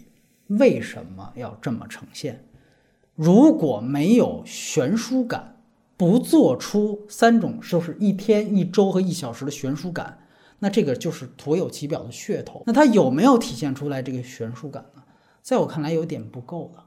大家想一想，一周、一天和一个小时，这实际上是可以通过很多种方法去区别开这三条线的时间性的。我这里说一个例子，比如说开头这个士兵。去交代他两次想如厕都没有成功，嗯，你这个细节其实挺不错的，你想起来，但是你别忘了，这个细节放在了一周这个时间刻度下，在我看来，这个动作放在一个小时是最合适的，因为它太小了，因为它太小了，你说的太对了，所以你会发现这个细节了没有？很多人出来像开段子一样的说，这个电影我最期待的一个悬念就是最后主角的这泡屎。拉了没有？这个是一个戏言，但其实他点出了这个片子很大的一个问题，就是他后面为什么这个就没交代了？他虎头蛇尾了，因为他在表现一周呢，那他肯定找了什么地方解决了，那你前面这两个动作就是无效的了。而这是一个表现时间性的电影，你居然这样的一个好的刻度用在了一个这么大的一个时间段，这是一个非常可惜的一件事情。你比如说在想。关于这个人有没有体现他这样的一个一周的时间变化呢？感觉也没有。其实他可以找出很多相当丰富的素材。你比如说，白天对白天黑夜，其实白天黑夜他在一周里面是有的，但是这个刻度也不够，因为一周应该有七个白天黑夜呢。你这个刻度也应该放在一天里面，他没有做到。他最好的，比如说，我们都知道敦刻尔克，他从开始撤到最后撤成功，英军的物资越来越紧张，很多人的口粮要减半，到后来其实出现了一个，甚至是淡水方面的也好，都有部分的短缺情况。那这个人的面色、脸色，以及比如说这个基本食物温饱的需求。这个方面如果做出刻度，其实是要比你单纯设置它如厕要更能贴合一周这个时间性。这是一周这方面，一天刚才其实李普雷皮也说了，你应该有一个最起码的从早到晚的变化。你会发现，那艘船基本上都是白天，说白了，它的所有的事件发生跟天这个时间单位没有什么。关系，像刚才张瑞总结的说，我把它锁起来了，这事儿你感觉锁半天也行，没有强调出这一条线它为什么非得放在一天内。那然后就是一个小时，一个小时这个姑且 OK，但是在我看来，它呈现了下一个问题，就是这个整个平行剪辑的顺序，它到后面是凌乱的。如果大家注意到，我大概是从第二遍看。开始数，我自己默念。前半段是平，前半段是平键，它的顺序，大家如果在二刷三刷，你可以注意到一周、一天、一个小时，严格按照严格按照这个时间顺序，在前一个小时。啊，陆上、海上和天上，这个是前一个小时，然后大概到一个小时左右，这个顺序被打破了，就汤姆哈迪的素材好几十次没了，因为这里面它展现了一个细节，就是其中有一架飞机，它已经迫降了。就是刚才提到了那个差点说被淹死的那位，那个交叉了，那个事件开始，那架飞机就并到了海上那条线，但是空军线并没有跟海线合一，汤姆哈迪的线仍然在往前走，在没有合一的情况下，它的顺序被打乱了，空军线好几次没有再按照一周一天和一小时的顺序在进行，而且呢，其中。它陆地线，大家别忘了，它开了两条支线，就是一个将军线和一个士兵线。那个士兵线后来也跟海军线合一了，但是将军线还保留。所以这个使得它三线到最后它并没有一个完整的合一。你又把这个呃平行剪辑的顺序打破了，在我看来，这个其实是一个挺大的问题。因为还是我刚才说的，我完全接受形式大于内容。但是，一旦你的形式大于内容，我主要衡量你这个片子，就是看你形式上是否工整。有人说了，《盗梦空间》到后来也有一个非常典型的时间比例尺的概念，而《盗梦空间》最后它的这样的平行剪辑也是乱的，它并没有说按照一个从最上层、中上层、中层、中下层、下下层。完全按照这个一遍一遍捋，它不是它完全按照剧情需要去来回来回跳。但是第一，我想说，《盗梦空间》是内容大于形式。对，它几层时间的比例尺都有很强的情节和科幻观在背后支撑。你比如说，越往下一层，这个时间越富裕，对吧？这个是它的科幻观建立。说白了，在那个电影当中，形式本来就是为了服务于内容的，所以它适当的在形式上有一些凌乱，它是个小问题，但不是大问题。第二，我觉得最重要的是，《盗梦空间》的这一层一层的时间比例尺，它是。一次一次的往外加的，它因为大家如果还记得那个剧情的话，它不是一上来我们先明确啊，这里有六层，或者跟这个片子一样，这里有三条时间线，它不是，它是因为意外事件发现哦，这个时间线我们这个人套出的东西套不出来，或者最后那个玛丽安戈蒂亚要出来了，啊，把西甸墨菲杀死怎么办？我们只能再往下填一层，它是有不断的危机事件出现，所以它一层一层的往外加，而不是一上来。就定好了，用字幕给你明确上一周一天一小时，不是这样的。所以他对形式工整的要求没有敦刻尔克这么严。相反，敦刻尔克这个就是一个大问题了。第三就是别忘了，《盗梦空间》它最后设置了一个科幻的情节，就是撞击这个概念。也就是说，我最后的合一可以通过这样的一个终极的设置，一撞击，所有的线就可以合一了。这是一次性的，也是。从观众的角度来讲是非常统一的一件事情，但是你在看这个片子，它有大量的支线存在，所以导致了它最后没有一个盗梦空间撞击式的这样一个时间点，让三线合一。其实，在我看来，就是噱头大于实际。他先想好了这个事情。我个人认为啊，他这样的原因是因为这是一部诺兰套路的伪震撼实景演出。伪震撼是刚才接着雷普利刚才分析了那么多缺点来说的。你刚才说的这个的原因，恰恰就是因为这个电影是从诺兰以往的电影当中的套路抽离出来的一段，然后把它延展成一部电影。其实最明显的应该是《盗梦空间》，对啊，就是在。汽车从桥上往下落到触及水面的这个过程当中所涉及的其他层梦境的一个交叉剪辑，对对对，相当于敦刻尔克就是把这段抽出来，然后拍了一个战争片而已。它为什么产生你刚才说的那么多问题呢？就是因为它成了一个独立的篇章。如果是它整个电影的一个片段，我觉得没有那么难。但是它如果是一个电影，就会难度。增加，它为什么是诺兰第二短的电影？原因也就在这儿。它如果是一百二十分钟或者一百五十分钟，可能就更难处理。我相信诺兰第一版绝对不是一百零七分钟，但是他发现那样不行，所以舍掉或者加入很多东西，然后产生了现在我们看到这个版本，可能是他所有版本里面已经相对最好的一个了。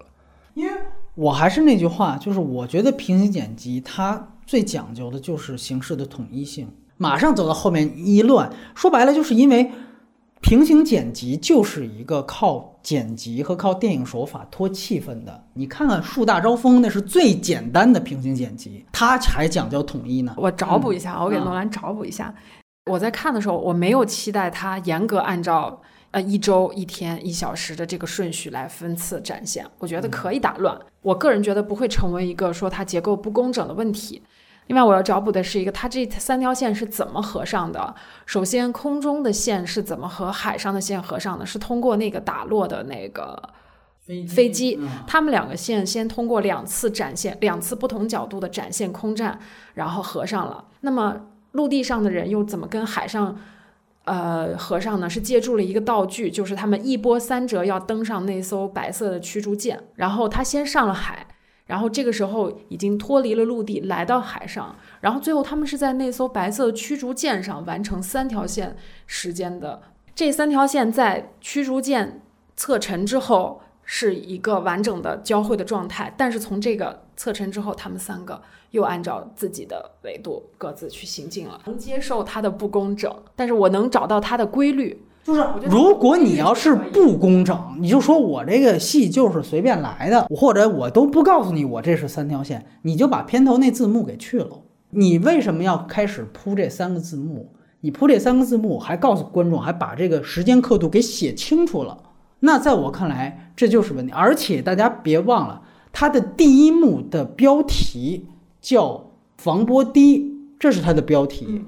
也就说白了，其实带领。这个一周这条线的是那个将军，不是这个士兵，所以这个士兵他最后什么跳进火海了，又怎么着的，不算那条周线，对吧？其实是他其实是陆地上这条线延伸出去的一个触手，就相当于被从天上打下来的另外那个飞行员是派下来和这艘船会合的。他在叙事上是这个任务。我跟你的分歧在于，你希望他有一个工整的一个。结构，我希望在这个里面有一定的规律出现，我觉得就可以了。工整和不工整都 OK，只要你逻辑性说得通，我最后看到是一个比较浑然天成的一个结果就好了。嗯，我不一定一二三四来，我一三四五来，但是我内在逻辑是 OK 的，我跟随观众的心理，我能跟随他的。紧张感或者是这个节奏感能够契合，这个就行了。工整不工整是无所谓的。作为这个诺粉要说一句啊，就是诺兰有个问题，他除了在音乐上、音效上这种外部的一些形式上强给之外，他在内容上也是强给。就是为什么你们会觉得混乱？因为他在内容上强给。就是最后你说的那两个两个飞机坠落，一个是马格里朗斯，他要。避那个飞机，一个是将军看避子弹啊。啊避子弹，然后那个那个将军是要担心汤姆哈迪和他们之间一个战斗，这是两个飞机被击落，这个一个交叉剪辑虽然没有之前我说的那个那么扯，但是也是强给，我举个例子啊，《星际穿越》，我觉得那个是全片最精华的桥段，就是在马修和达蒙对话的时候。开始一段交叉剪辑，交叉到地球上，她的男朋友去看她的孩子，然后凯西就莫名其妙的就怒了，就打了人家一拳。我看到这里我就很惊，我觉得为什么要这样呢？戏剧上说不通啊，就是要就要趁在外星球的那个情节。但是你不觉得这是强给吗？他经常做非线性叙事，他不可能在一条线上停留过久。他一旦切人物的情感和动机就断裂了。当人物没有积累动机的时候，从剧情上来讲就是强给，因为是人物驱动剧情的，造成了他一直在创作剧本上的一个问题。而且这个问题其实是蛮不好避免和规避的。甚至有时候在他的剧本里面有一个特色，就是人物的动机有时候就是悬念本身，他有时候要隐藏这个动机来达到后面的悬念。追随就是一个很很典型嘛。在有些作品当中，比如说《但其实崛起》里边有一段交叉剪辑，就是他们街头大战，以及那个警察去找炸弹，还有就是猫女去干嘛干嘛，他们这段交叉剪辑就比较合理。这个就没有太多的强给因素。我要说的另外一个问题，其实还没说完。诺兰电影当中其实一直都没有很好的演员表演，这部电影也一样。我不认为有任何演员的表演可以拿得出手的，就包括马克·里朗斯。你知道我看后两遍一直注意到这老头是什么吗？就是他那个特别重的眼线，他是去上战场。就是我不知道这个是不是也是因为。就是银幕足够大，所以展现了一些就本来不是那么容易被发现的化妆上的。对我，这是典型化妆上出现的。为什么画这么浓的眼线的妆？我完全不理解，我找不到这理由。还是说背后告诉他，其实李朗斯是一个爱德伍德什么的？这我也不知道。这你也你铺这你也没有道理，对吧？汤老师就不说了。汤老师在诺兰的后两部电影当中，无论是《骑士崛起》。还是这一部当中都是半张脸出镜，贝尔还有布鲁斯韦恩的时候呢，这个汤老师这两部比较惨。你包括你就想，很少会有人一提及小李的生涯代表作会说《盗梦空间》。小李是一个多挑剧本的人，所以你就可想而知，诺兰的电影当中是没有表演的。他甚至可能会因为我要满足自己的技术的欲望，去牺牲掉很多这些东西。除了。Joker，对，没错，除了已经去世的希斯莱杰之外，嗯，其实你说到这个问题，就是，呃，有很多技术上面，甚至他价值观不能端上端上台面的东西，他都用一种概念做了解释。而且我想起来，在补着编诗一句汉斯季默的配乐，其实两个人好像也没有太细谈到配乐。我是觉得呀，他两个不太好的地方，一个就是他的所有概念性的配乐。我都可以认可。我甚至最喜欢的新千年的配乐是绿幕给 PDA 的三部电影的配乐，从这个《血色将至》到《性本恶》。我觉得你要这么来可以啊，没问题，我完全认同。我认同你的一切试验、先锋艺术。但是它最没劲的是什么呀？比如有一场公木板的戏，抬着人家公木板，那配乐马上噔噔噔噔噔噔，马上提速，这个就是电视剧方法。包括你像那个船要沉了，马上这个配乐康康康就开始加速，这个声音也变大，这就是配乐最基本和最基础的功能。这不需要汉斯季默，你随便拎俩人，这也都能做。这就是汉斯季默的真实水平，他就是这么一个水平的人。不要再给他封神了，大家醒醒吧！我这个不同意啊，我这不是封神不封神的，汉斯季默还是很牛逼的。那你觉得这呃，我举个例子，有这方面问题？呃，你刚才说的沉船那个，当然那个是很简单的一个操作或者处理啊，但是还是要看内容。就比如说。T D K 的第一场戏就是黑暗骑士，那对，而且你别忘了，他那三部都是跟詹姆斯牛顿霍华德，主要还是他。对，这咱们待会儿再说。然后我是觉得还还有另外一个可以更好的地方，全篇大家都觉得是噪音，我是希望你全篇都有配乐都可以，你最后读报纸那一段能停的再久一点儿，你的概念就出来了。就是我这一百零七分钟前一百分钟，我都让观众用配乐强行提着神，然后到这一刹那突然一下子放松。我觉得这是一个非常好的一个概念做法。你这片子不就是卖概念吗？我觉得你好多概念你没执行的彻底。第二场戏，他马马上又又是回到了那个一周的线，然后是将军叫醒了波提上一个士兵，那个叫醒的声音。把这个汉斯季默配乐终于停下来，让大家耳耳朵根清静了一秒半，又把这清静给打破了。在我看来，完全可以，要不然几个空镜头，要不然你可以通过任何方式让这个宁静稍微拉得更长一点儿，然后前面铺满这个概念，我觉得你可以做得更足。这是一个我觉得概念的好。另外一个就是我刚才延伸到我说就意外死亡，当时我看完第一遍。我跟当时在这边看媒体场的胶片，我们俩人聊，我们俩人都不约而同想到一件事情：胶片就特别喜欢你觉得刻意的这个西利安·墨菲随便一抬手就死一个人，你会发现哦，原来可能这个片子当中所有的死亡就这个给大家印象最深刻，而这个死亡是一个意外死亡，跟德军一点关系都没有。然后我们当时就想，如果你全片没有死亡。就这一个死亡，你这才是一个极致的概念，而不是上来就就海滩上就刚刚就全炸了，飞尸体全飞了。那这时候我可以提炼主题了，你这是一个救援行动，它真正的死亡不来源于跟所谓敌人的直接交火，那你在宣传我这个片子噱头是没有敌人 这种。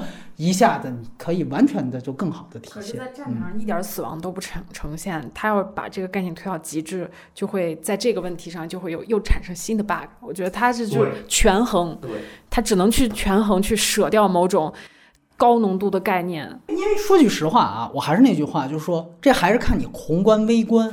我觉得可以做到的是，你把宏观线删了，你把将军线删了，那本身敦刻尔克它就是一个救援行动。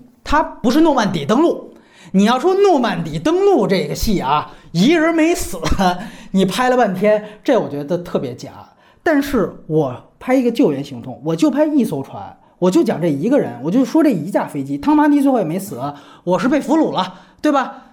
你设置这样一个意外死亡，我觉得这才是你的概念的极端。里面有一个主要的东西，就是打破过去的那种戏剧的方式，不通过人物剧情带领观众，他要让观众所有的注意力都放在他的视听的这个沉浸感的体验上。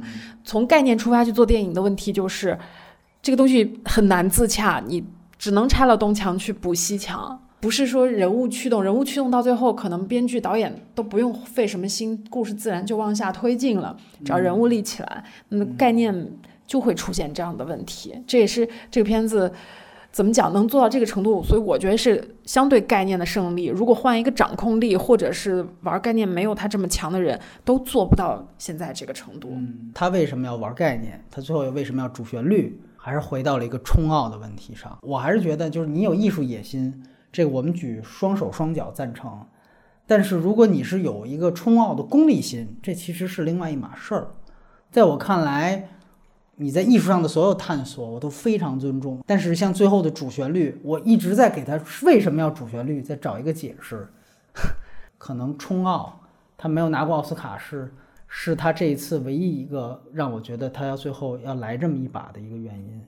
去屈就某种程度上一个政治正确。对，我想问你一个问题：你觉得他的这个主旋律和政治正确是站在什么价值观上的？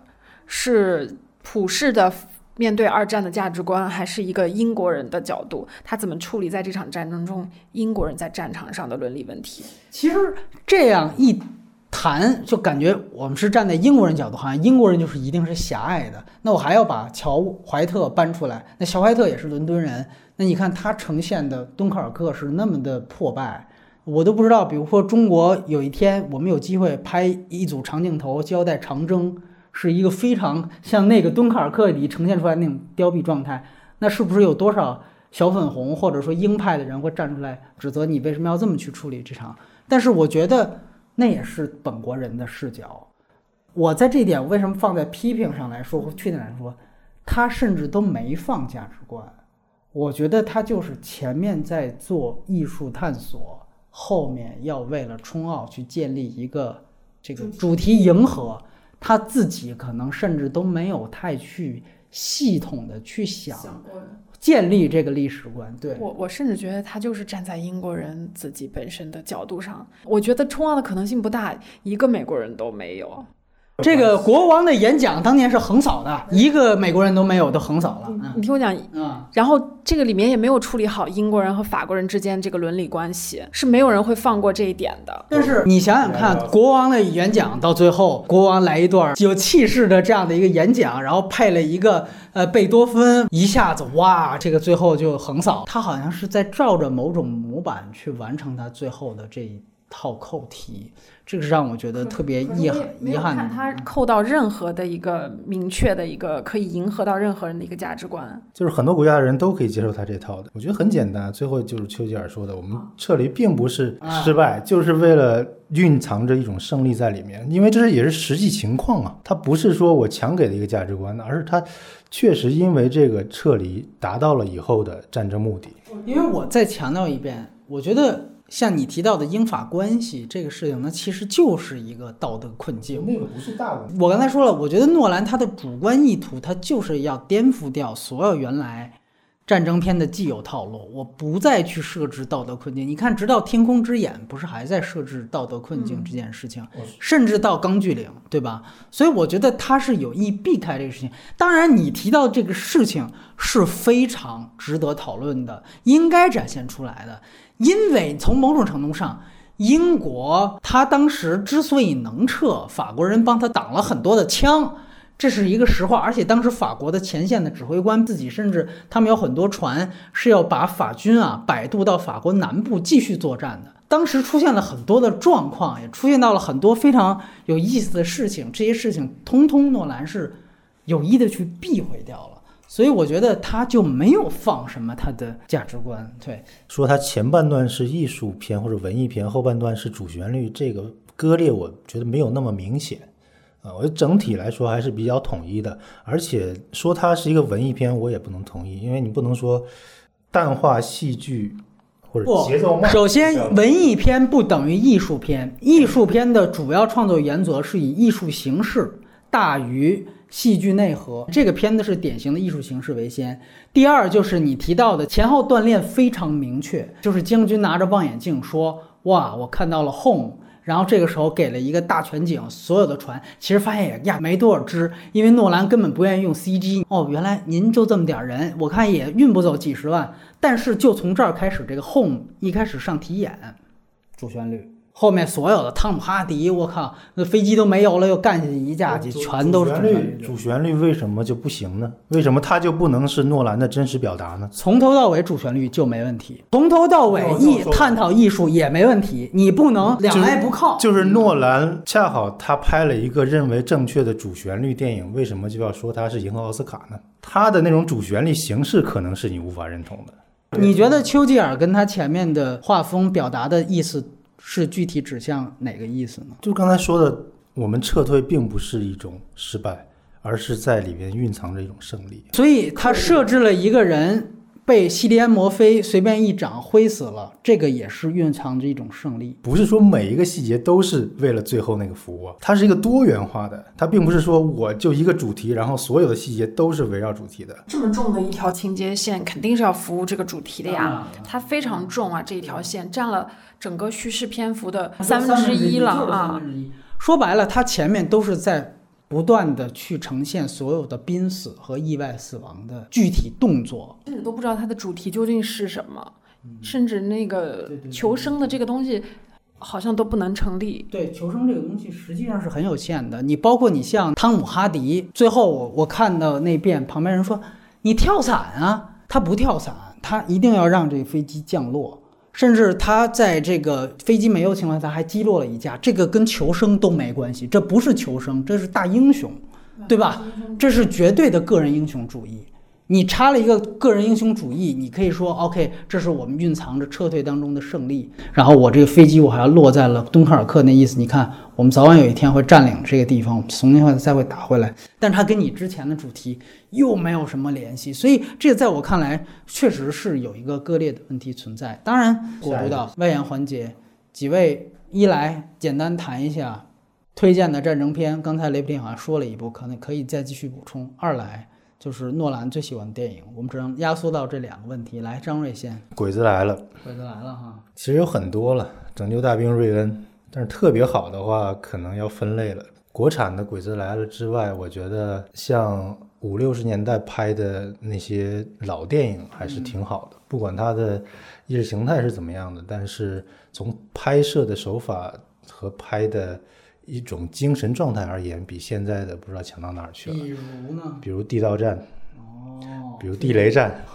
推荐《地雷战》《地道战》。嗯，就是这些我们小时候看的电影，甚至是就是九十年代左右的大决战、三大战役，很多拍法都颠覆了以往的战争片，而且它是一个史诗性的，就是一共可能九个小时吧。原来苏联啊，拍战争片都那么长，不是长的问题，像他那种。长镜头或者大远景，以前中国电影是没有的，而且拍起来很费事。那时候不是说有 CG，全部得靠人，全部都是实景。但是它是八一厂啊，它其实直接调的是真正的解放军啊，对吧？这个现在商业电影做不到。他不管是谁，都是一件很麻烦的事情。他只是能调和不能调。另外的话，就是刚才说国外的，除了拯救大兵瑞恩，像呃西西的红线啊。嗯，黑鹰坠落啊，西线无战事啊，巴顿将军，现在启示录，钢锯岭，拆弹部队，我觉得也还可以。嗯啊，然后怒海争锋也算战争片吧，就是我个人可能比较喜欢的。嗯嗯。另外，你像黑泽明的部分的片子也有战争因素，七武士算不算？然后乱啊，这两部。其他的比较基本上就是把所有的战争片都说了一遍 啊。呃，还有还有一个补充就是塔可夫斯基的《伊万的童年》。嗯嗯，没了。我这里只推荐一部，刚才张蕊提到 U 五七幺，我想提到一部更早以前的关于潜艇的电影，《从海底出击》。这个是沃尔夫冈·彼得森，我觉得是他生涯最牛逼的一个电影。如果大家有机会的话，去看他的电视版，是那个五个小时的版本。就他拿出任何一段都可以碾压 U571 整片。虽然 U571 那个时候的技术已经比他更好了，他真正拍出了那种幽闭空间感。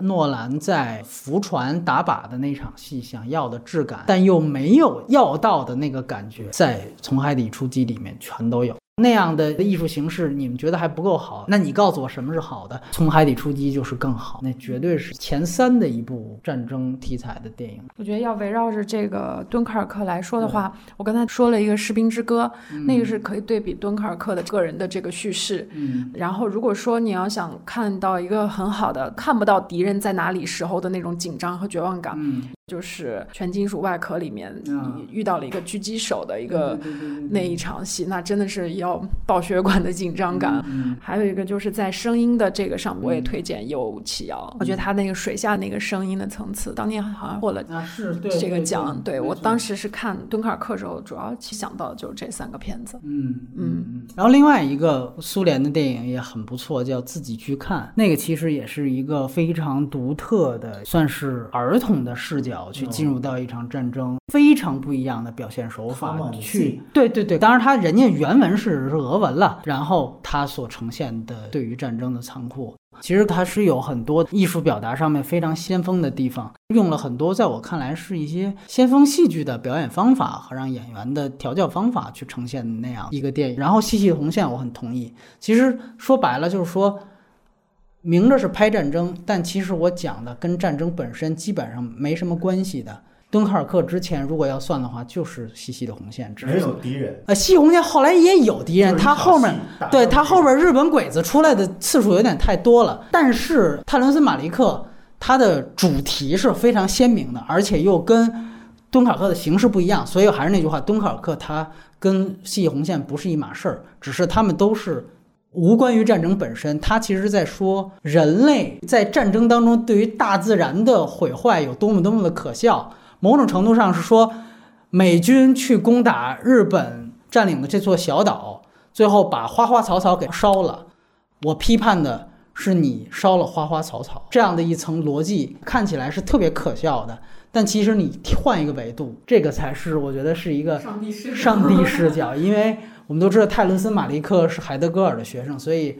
他有无限的这样的一些哲学的理念，所以大家有兴趣就可以去看一看。最后一个问题，来说一个最喜欢的诺兰电影。呃，就是诺兰的电影，第一应该是《黑暗骑士》吧。这个片子因为综合来看的话，它的硬伤是最少的，而且能带给我的一种思想或者精神上的触发是比较大的。然后第二的话，我选《记忆碎片》。为什么不是黑暗？呃，黑暗骑士在第二，记忆碎片在第一，就是因为它是相对简单的一个东西，尽管它的主题比较深刻，它是用一个比较碎片化的，其实无关轻重的一些情节组成了一个故事，然后通过一个非常规的剪辑手段或者是叙事手段，把它组合在一起，说了一个主题，就叫。比如说选择性失忆，嗯啊，这这是一个主题。另外一个主题就是比较深刻的，会让人去反思记忆这件事情对人思想的一个影响，所以它厉害在这儿。第三名要选《星际穿越》，嗯啊，《星际穿越》是在诺兰电影里，它是呃比较复杂的。应该说，我觉得从剧情和一些叙事或者是它的设置来说。是前后给的一些隐藏的一些信息或者打的扣是最多的一部，当然了，它中间也有一些缺点，所以说现在只能排到第三。嗯，然后第四就是《盗梦空间》。嗯，你觉得最不好的是哪部啊？最失眠症。失眠症其实不算最不好的吧，唯一不是诺兰参与编剧的一个电影。嗯，那是他翻拍的。嗯，对，翻拍的。但是这个电影是另外一种主题了，就是另外，但是实现的就是执行的也比较好。阿尔帕西诺演的那个人，那那个那种无力感，我也能 get 到，就是还是挺有意思的一部电影。它我最不喜欢的应该是《追随》和呃《致命魔术》，对这两部相对来说可以跟《敦刻尔克》并列吧，就是三部。相对比较差，但是也是水准之上的片子。我其实实在是没有想从诺兰的电影里看到什么深刻的思想。我觉得他不是这样的导演，他是个电影主义者，他是永远围绕着电影该怎么拍、怎么玩最好玩的。嗯，但是我可能最喜欢的是这种感觉最弱的一部就是《致命魔术》。首先，它是诺兰所有片子里除了《敦刻尔克》以外所有的一个时代剧。对，这里面的服化道就很有意思，包括魔术的这种展现奇观化。啊，说白了就是我对他没什么深刻主题思想的期待的时候，就是哪个奇观更能讨好我，我就更投向他哪个电影。其实诺兰电影里面用了很多创新的东西。以前的前人都有做的比他更好的东西，不过那些导演全部都是艺术电影范畴里面的。对对对对对。他只不过把这些东西第一次大规模的放在商业电影里，取得了更广泛的认同和欢迎。你觉得他相对你最不喜欢的是哪部呢？嗯，星际穿越吧，就是我觉得他那个科幻观没有什么意思，那个切片那个东西很妙，但是他这个东西太极客了。即刻到，只要解释完，所有的乐趣就结束了。而他在这个片子里又即时的解释掉了，所以一出电影院，我什么也没带走。父女俩的感情线，那更就是一条废线。星际穿越这个这个事情，我可以稍微的说一下，就是它的主题其实是比普罗米修斯这种把人类的起源问题带上太空更深刻的一个主题，就是上帝是否。存在，因为他从头到尾一些细节都从那个 Z 开始说，都是在探讨他最后自己拯救自己是谁把那个东西那个虫洞放到那里的？我们为什么要执行计划 A 和计划 B？计划 B 为什么比计划 A 可行？到底 A 和 B 我们应该作为观众应该选择哪一种？作为他们应该选择哪一种？这种的一种对立。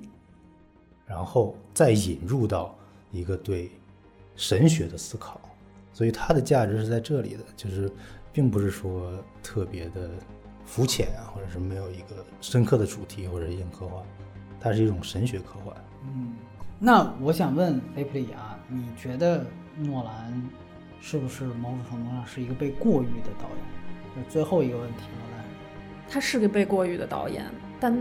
我也想过这个问题，它为什么会被过誉，以及它为什么如今这么成功和流行？嗯，就是他把住了商业文化和商业片里的一个最大的脉搏，就是从来不挑战观众最底层的价值观，但是给你的东西都有一种貌似很高级的东西。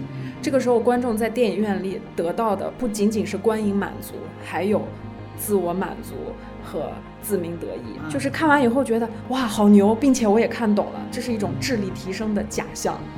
嗯，所以你那你觉得，因为大家经常把他还有大卫芬奇和昆汀来做比较，你觉得三个人被过誉的严重程度呢？稍微好一点，那还是诺兰吧。张瑞呢？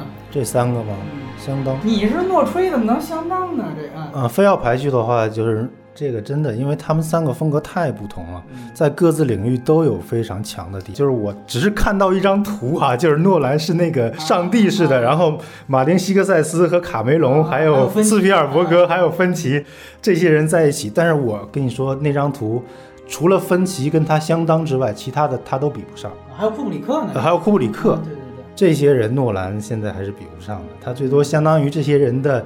中间的一个阶段，他我可以说他是七零后最伟大的商业片导演。但是你非要让我跟昆汀和芬奇对比的话，就我个人的喜好程度，就是诺兰、昆汀、芬奇，然后昆汀和芬奇之间差距没有那么大。